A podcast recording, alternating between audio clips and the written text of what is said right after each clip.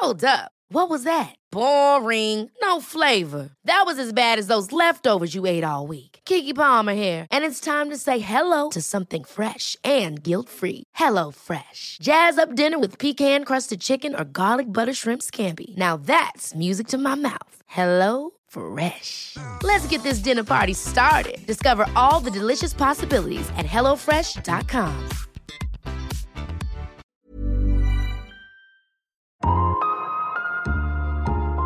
Hallo, ihr Lieben, hier sind Claudia. Und Rolf? Ja, wir wissen, ihr wartet auf die neue Folge, die kommt auch gleich. Aber vorher möchten wir euch gerne einladen, uns beiden Flitzpiepen hier echt und in Farbe zu erleben. Zwischen Mitte April 2024 und Mitte Mai sind Claudia und ich deutschlandweit unterwegs. Wir sind auf Bühnen unter anderem in Hannover, in Berlin und in München. Und wenn ihr da seid, dann wird es ein Fest. Wir freuen uns auf euch. Ihr könnt uns live erleben und wir sind für euch und eure Fragen da. Wo es die Tickets gibt, das seht ihr unten in den Show Notes. Wir freuen uns sehr auf euch und jetzt auf die neue Folge.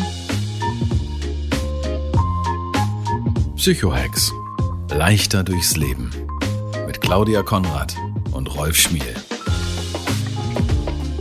Da seid ihr ja wieder. Willkommen zu einer neuen Runde Psychohex. Rolf, ich freue mich, dass du da bist. Und wir gleich wieder ganz konkret schauen werden, wie lernen wir andere besser zu verstehen. Die Antwort liegt meist darin, dass wir uns lernen besser zu verstehen. Immer donnerstags erscheint die neue Folge. Rolf, wie geht es dir? Mir geht es seit wirklich Wochen und Monaten so gut wie seit vielen Jahren nicht mehr. Und es hat sich auch nicht im November geändert. Also es gibt immer so kleine Schwankungen bei mir, klar, das hat glaube ich jeder. Aber die Grundtonalität ist durchweg sehr positiv. Hier ein schöner Lehrsatz. Allgemein. Geht ja direkt gut los. Erst wenn man aus der Scheiße raus ist, weiß man, wie scheiße Scheiße war was ich damit meine. Ganz häufig, wenn wir in sehr schweren Lebenskrisen stecken oder auch Beziehungskrisen, was immer es ist, haben wir als Mensch die Fähigkeit, uns das schön zu denken. Weil wenn wir es uns nicht schön denken oder manchmal schön reden würden, würden wir da echt unter die Räder kommen. Jedoch ändert es nichts daran, dass es manchmal gar nicht so schön ist. Und ich habe so die Erfahrung gemacht, wenn eine wirklich sehr, sehr belastende private Phase hinter dir ist, dass man dann erst erkennt, wow, in was für einer Misere steckte ich da eigentlich? Und eigentlich ist es ein Wunder und ein großes Geschenk und auch Menschen wie dir zu verdanken, dass ich das so unbeschadet meistern konnte. Und jetzt bin ich hier in bester Laune, in bester Energie, aber das schon seit vielen Wochen. Aber heute auch wieder.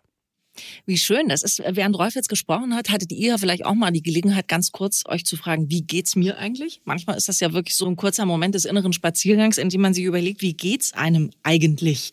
Ich habe es gerade eben schon gesagt, immer Donnerstag erscheint die neue Folge und diese Folge haben wir dieses Mal Marie zu verdanken, die sich gemeldet hat über podcast.psychohex.de.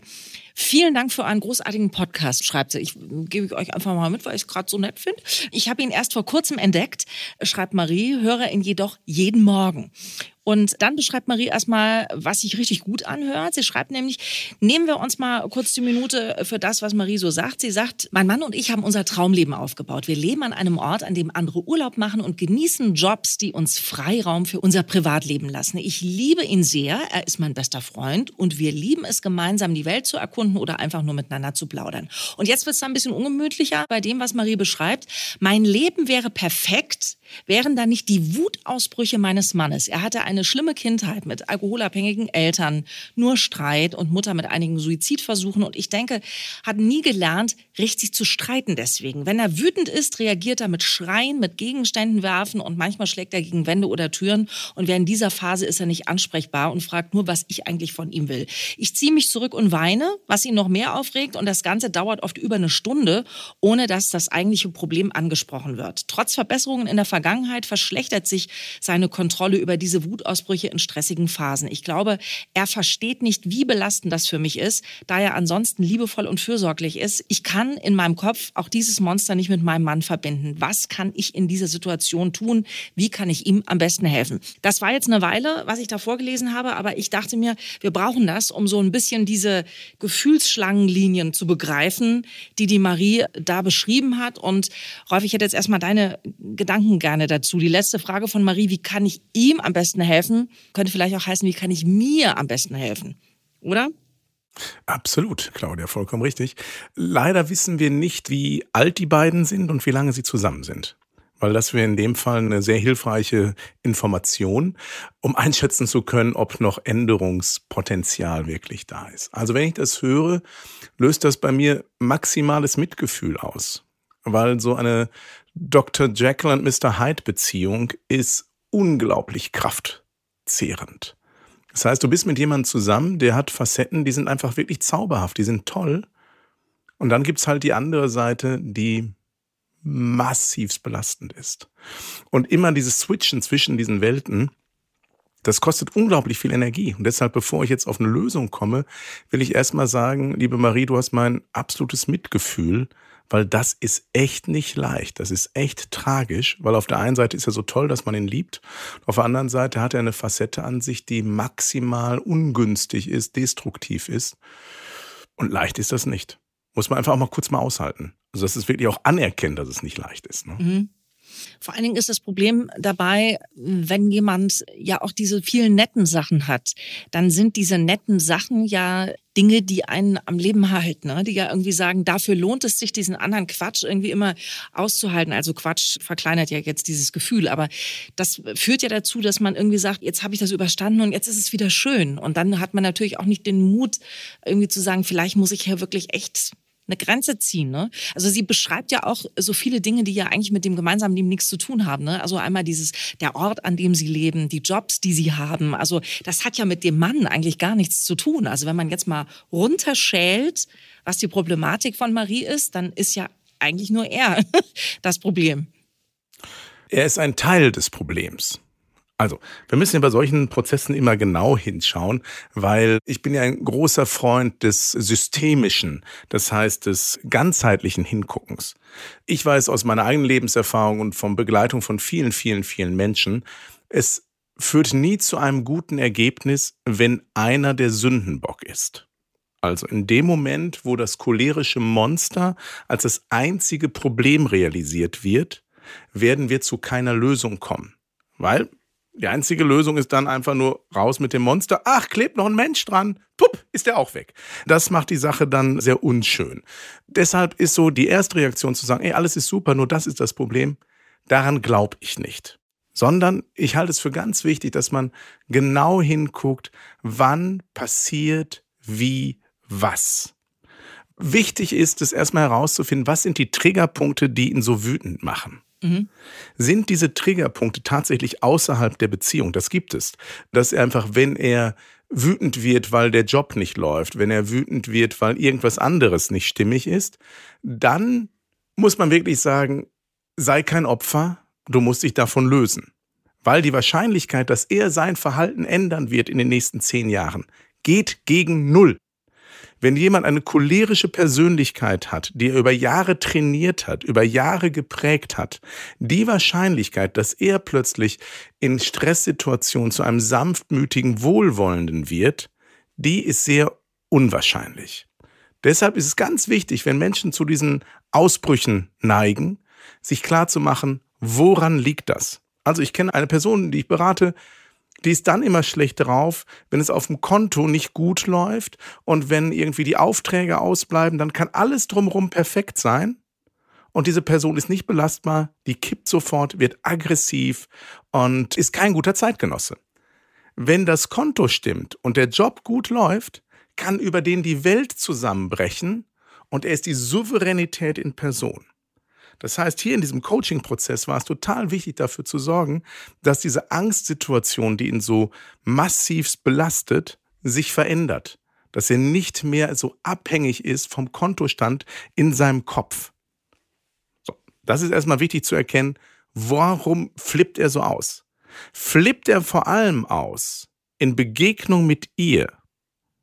Ist es wichtig hinzuschauen, das ist jetzt keine Täter-Opfer-Verschiebung, was macht Marie, dass er so stark reagiert? Wenn sie sagt, ich mache gar nichts, ist wichtig, mal ihn in ruhigen Minuten zu fragen. Also der große Tipp hier, der Psychohack für Umgang mit Cholerikern. Hinterfrage ihn nie in der Wut, weil in der Wut ist er blind. In der Wut kann er keine Antwort geben, Er ist in seiner Existenz bedroht. So fühlt sich das ihn an. Deshalb geht er so steil. Mhm. Wer länger schon zuhört, weiß, dass ich Freund von antizyklischem Verhalten bin. Wenn es gut läuft, wenn er in seiner Sonnenseite ist, wenn er ganz entspannt ist, wenn er wohlwollend ist, dann ihn in den Arm nehmen und sagen, hey, was ist denn da los? Was triggert dich denn so? Was regt dich so auf? Was kann ich anders machen, damit wir besser miteinander auskommen? Nur das vermeiden wir meistens, weil es ja gerade so schön ist. Weil wenn es schön ist, wollen wir es ja nicht vergiften mit so einer schwierigen Frage. Und das ist der größte Fehler in ganz, ganz vielen Beziehungen. Ja, du hast eben jetzt einen Begriff verwendet, der mich jetzt gerade selber so ein bisschen hellhörig nochmal gemacht hat, und das ist Jacqueline Hyde. Marie hat ja auch in ihrer Mail angesprochen, dass es da eine schwierige Vergangenheit gibt und hier Alkohol und so eine Rolle gespielt hat. Und da muss ich jetzt ganz kurz tatsächlich an mich denken und meine Vergangenheit. Mein Vater war auch ein großer Choleriker.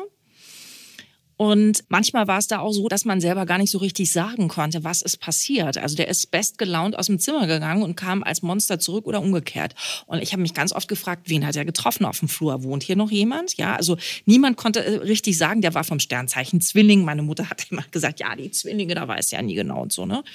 Aber es war tatsächlich für mich als Kind sehr belastend. Und als ich dann älter geworden bin, also der hat auch mal die Bude zerlegt an Weihnachten und so, ne? Also das war wirklich krass als ich dann älter wurde, und mein Vater hat vier Geschwister gehabt, und da so ein bisschen erzählt wurde, wie denn sein eigener Vater zu Hause umgegangen ist mit Widerspruch, mit irgendwie, was ihm nicht gepasst hat. In der damaligen Zeit war das ja alles noch sehr patriarchalisch organisiert. Und da stellte sich also raus, dass es da so ähnlich war.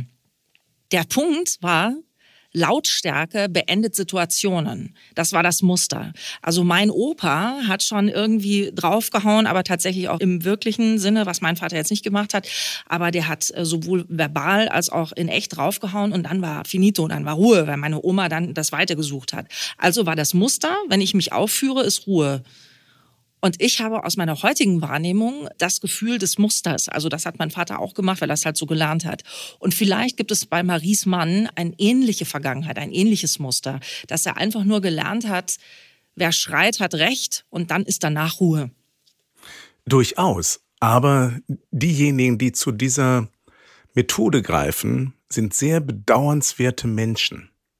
Das sind immer Menschen mit maximal geringem Selbstwertgefühl die nur über Kraft, Aggressivität und Lautstärke Dinge lösen können, weil sie das Gefühl haben, wenn wir uns dem wirklich thematisch nähern, zerbreche ich. Das sind so dissoziative Momente, wo sie Angst vorhaben, wenn wir uns wirklich jetzt hier uns diesem Thema widmen, dann komme ich unter die Räder, dann wird klar, dass ich ein Nichts bin. Und anstelle das einzugestehen und da mal hinzugucken, daran zu arbeiten, gehen die auf die Hinterbeine, machen sich groß und werden maximal aggressiv, um damit die Situation zu bereinigen. Das ist wie bei unserem kleinen Hund, wie bei unserer Frieda, die wahrscheinlich gleich, wenn mein Sohn hier Besuch bekommt, gleich wieder sehr laut werden kann, weil sie aus ihr Angstverhalten heraus ihr Territorium durch Kläffen verteidigen will, wenn dann jemand auf sie zukommt, verschwindet sie sofort unterm Sofa, weil sie dann einfach weiß, sie kann nichts aggressive Menschen verschwinden nicht unterm Sofa, sondern wenn sie sich körperlich dem anderen gegenüber überlegen fühlen, neigen sie sogar dann zum Zuschlagen. Wichtig ist aber zu wissen, diese Menschen sind nicht stark, sondern sind schwach. Und das wäre auch bei Marie wichtig zu erkennen, vielleicht ist sein Selbstbewusstsein in seiner Männlichkeit, in seinem Mannsein nicht so ausgeprägt, wie es nach außen scheint. Das heißt, es gibt ganz viele Männer, die maximale Männlichkeit symbolisieren große Muskeln, viel Testosteron, große Präsenz und auch meinetwegen durchaus nicht in anderen Bereichen schlecht bestückt. Trotzdem sind die total zerbrechlich. Und wenn man denen zu nahe kommt, gehen die in diese Dominanzhaltung. Und das ist sehr, sehr bedrohlich dann für andere.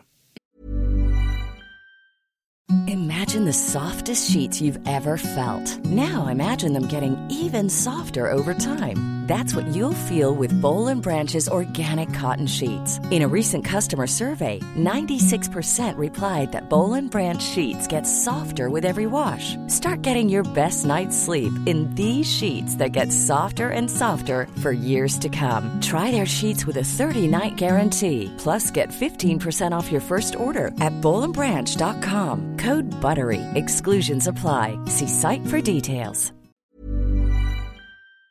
Mhm. Ja, vor allen Dingen steckt ja auch die Gefahr darin, dass du in dieser Falle, in der Marie, ich will es mal jetzt Falle nennen, in der Marie da drin steckt, dass du auch nicht rauskommst. Weil nicht jeder wendet sich nach außen. Die meisten, würde ich mal behaupten, machen das mit sich aus. Also so war es halt auch in meiner Familie.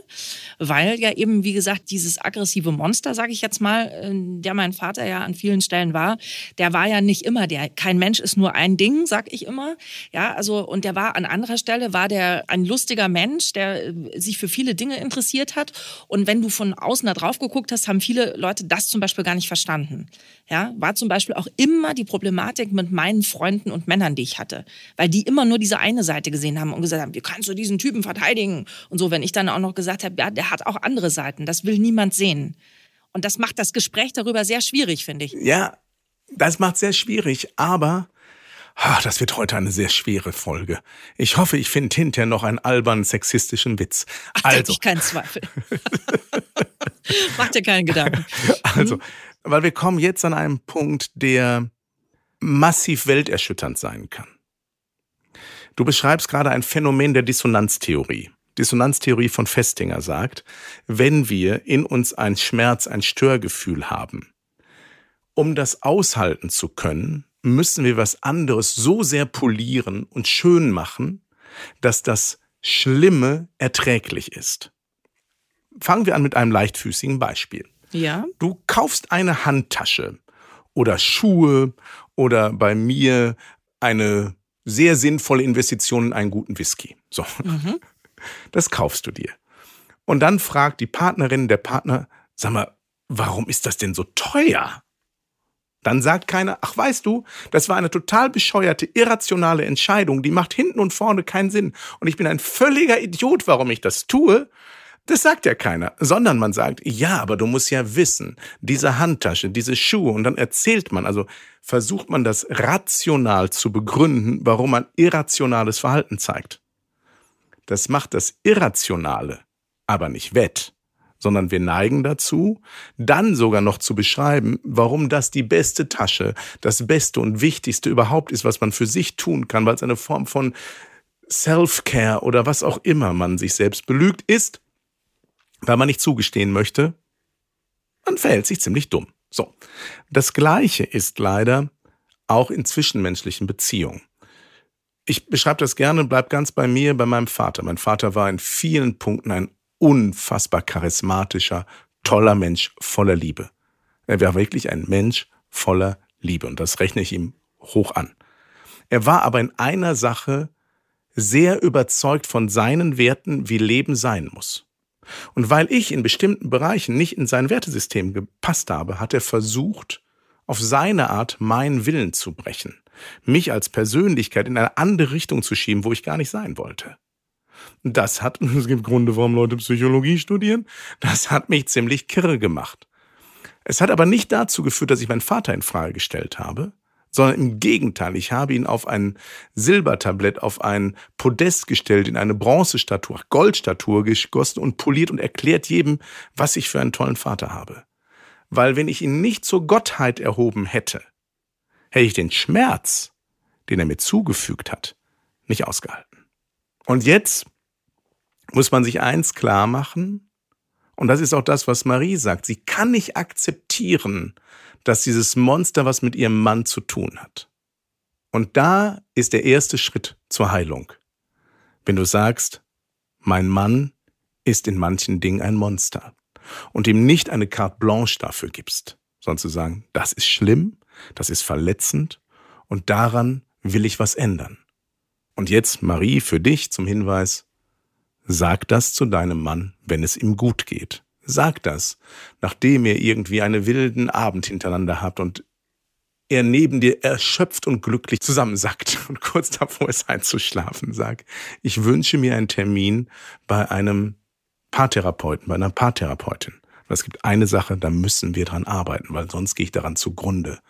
Und sich dem zu stellen, dahin zu gucken, das führt zu Lebensglück. Und wenn er sich dem verweigert, dann immer wieder darauf hinarbeiten. Irgendwann wird er dem zugestehen, weil, wenn du es nicht machst, wirst du langfristig einen sehr hohen Preis dafür zahlen, Marie. Ein sehr, sehr spannender Gedanke, den du da gerade hattest, mit dem etwas polieren, um ein Gegengewicht zu schaffen für den größten Mist auf der Welt. Es ist also wirklich so dem Scheißehäufchen die Kirsche reindrücken, ne? Das, was wir leider oft machen. Und mein Gefühl dabei ist. Das ist das also, schönste Bild, das wir je in einem Podcast hatten. Ich sehe ja so häufig, wenn ich mit Frieda draußen bin, mit meiner Hündin, so kleine Scheißehäufchen. Und wenn ich mir so vorstelle, ach wie schön, komm, mit, mit so einer Kirsche, dann ist es Genau. gar keine Kacke mehr. Dann ist es So fast schon ist. Schokolade.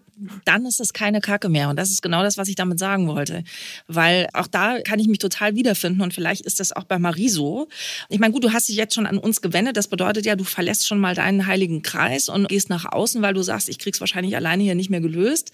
Viele neigen eben dazu, zu so einer Gegenmaßnahme zu greifen, weil es nämlich im Endeffekt bedeutet, ich muss nicht in die Handlung kommen. Also ich habe keinen Handlungsauftrag. Ne? Also ich kann einfach irgendwie nur mal sagen, ja, mein Vater war ein Arsch, aber auf der anderen Seite war er super. Und alles, was nach dem Aber kommt, ist das Entscheidende. Ne? Alles, was davor war, ist dann plötzlich nicht mehr wahr. Auch sowas, wenn ich zum Beispiel äh, was erzählt habe über meinen Vater und mein Mann dann irgendwie mich bestätigt hat in meinem Gefühl und gesagt hat, das geht gar nicht. Magst du eigentlich, was du da gerade erzählst? Dann war mir das schon wieder viel zu viel. Weil ich dachte, was fällt denn dem ein? Wieso kann der, obwohl er ja natürlich nur dasselbe wahrgenommen hat, was ich ihm gerade erzählt habe. Aber mir war das way too much. Also ich habe dann irgendwie gesagt, ja, ja, ja, ja, ja. Ne? Bei deiner Mutter war ja auch nicht alles super. Ja? Also das ist ja auch so ein komischer Moment, dass man das nicht aushält, dass andere einen bestätigen. Sobald, ich kenne das genauso, sobald ich mich über meine Eltern aufgeregt habe, meine Frau seinerzeit dann zu mir gesagt hat, ja, das machen die auch ganz, sobald ich es bestätigte, bin ich sofort in die Verteidigung gegangen, bin gesagt, du kannst da gar nichts zu sagen, du weißt gar nicht, was die für ein Schicksal haben, du weißt gar nicht, wie das ist. Und wir haben dann diejenigen, weil wir sie so lieben, weil sie auch wirklich große Facetten haben. Und jetzt kommen wir der Unterschied zu Marie, zu Claudia und Rolf. Papa und Mama kann man sich nicht aussuchen. Die sind da. Wir müssen lernen, mit denen zu leben. Wir müssen lernen, Wege zu finden, es auszuhalten, dass wir nicht deshalb völlig irre werden. Den Partner kann man sich aussuchen. Und der Partner sollte einem auch auf Augenhöhe begegnen. Und wenn du oder ich zu unserem Partner, zur Partnerin sagen, wow, ey, das ist eine Sache, darunter leide ich wirklich. Wahre Liebe sagt dann, wenn du leidest, möchte ich, dass das sich ändert. Und das wünsche ich Marie, dass sie einfach den Mut hat zu sagen, hey, dieses Monster ist ein Teil meines Mannes. Und ich möchte lernen, besser mit diesem Monster umgehen zu können. Und ich möchte, dass er lernt und versteht, wie heftig dieses Monster ist. Weil ich glaube, wenn er durch therapeutische Begleitung es zulassen kann, zu realisieren, was er mit seinem Verhalten Marie antut, dass er dann lernt, sein Verhalten anders zu gestalten. Also ich kann das von mir kurz erzählen. Erst durch eine Berliner Therapeutin habe ich erkannt, was ich manchmal, der doch alles richtig macht, ich bin Rolf Schmiel, ich bin der König der Psychologie, wenn ich ich wäre dann. Entschuldigung, ich darf mich da nicht reinsteigern. Alles war, was ich gerade gesagt habe. Da war er der sexistische Scherz, auf den du gewartet hast. Ja. Er der idiotische. So, also, ich konnte es überhaupt nicht zulassen, welche massive Belastung manche Facetten meiner Persönlichkeit für meine Familie darstellt. Erst als der Schmerz maximal war und ich Hilfe brauchte und gleichzeitig ich es geschafft habe, durch andere Dinge wieder mich gut zu fühlen, habe ich dann die Berliner Therapeutin ertragen können, als sie mir einen ehrlichen Spiegel vorgehalten hat. Und das zu sehen, was ich da gesehen habe, war so erschütternd, dass es mir heute so viel leichter fällt, auf problematische Situationen so viel besser eingehen zu können. Das habe ich aber nicht alleine geschafft, obwohl ich Rolf Schmiel bin, der König der Psychologie. Ich brauchte jemand von außen. Und ich bin mir sicher, dass auch Maries Partner das nicht alleine schaffen kann und dass es auch nicht Marie für ihn schaffen kann. Ich glaube tatsächlich, es gibt Lebensphasen, da brauchen wir eine dritte Person, die uns aus dieser Scheiße raushilft. Und das empfehle ich Marie und ganz vielen anderen, die in einer Dr. Jekyll und Mr. Hyde Beziehung sind. Lasst euch helfen und sprecht darüber dann, wenn das Glück am größten ist.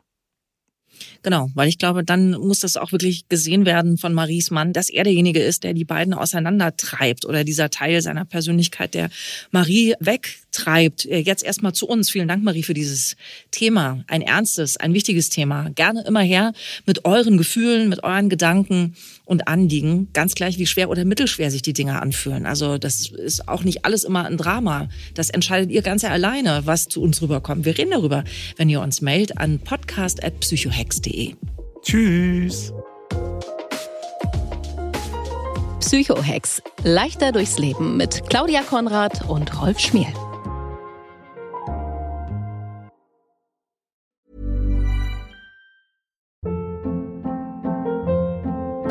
Hold up. What was that? Boring. No flavor. That was as bad as those leftovers you ate all week. Kiki Palmer here, and it's time to say hello to something fresh and guilt-free. Hello Fresh. Jazz up dinner with pecan-crusted chicken or garlic butter shrimp scampi. Now that's music to my mouth. Hello Fresh. Let's get this dinner party started. Discover all the delicious possibilities at hellofresh.com.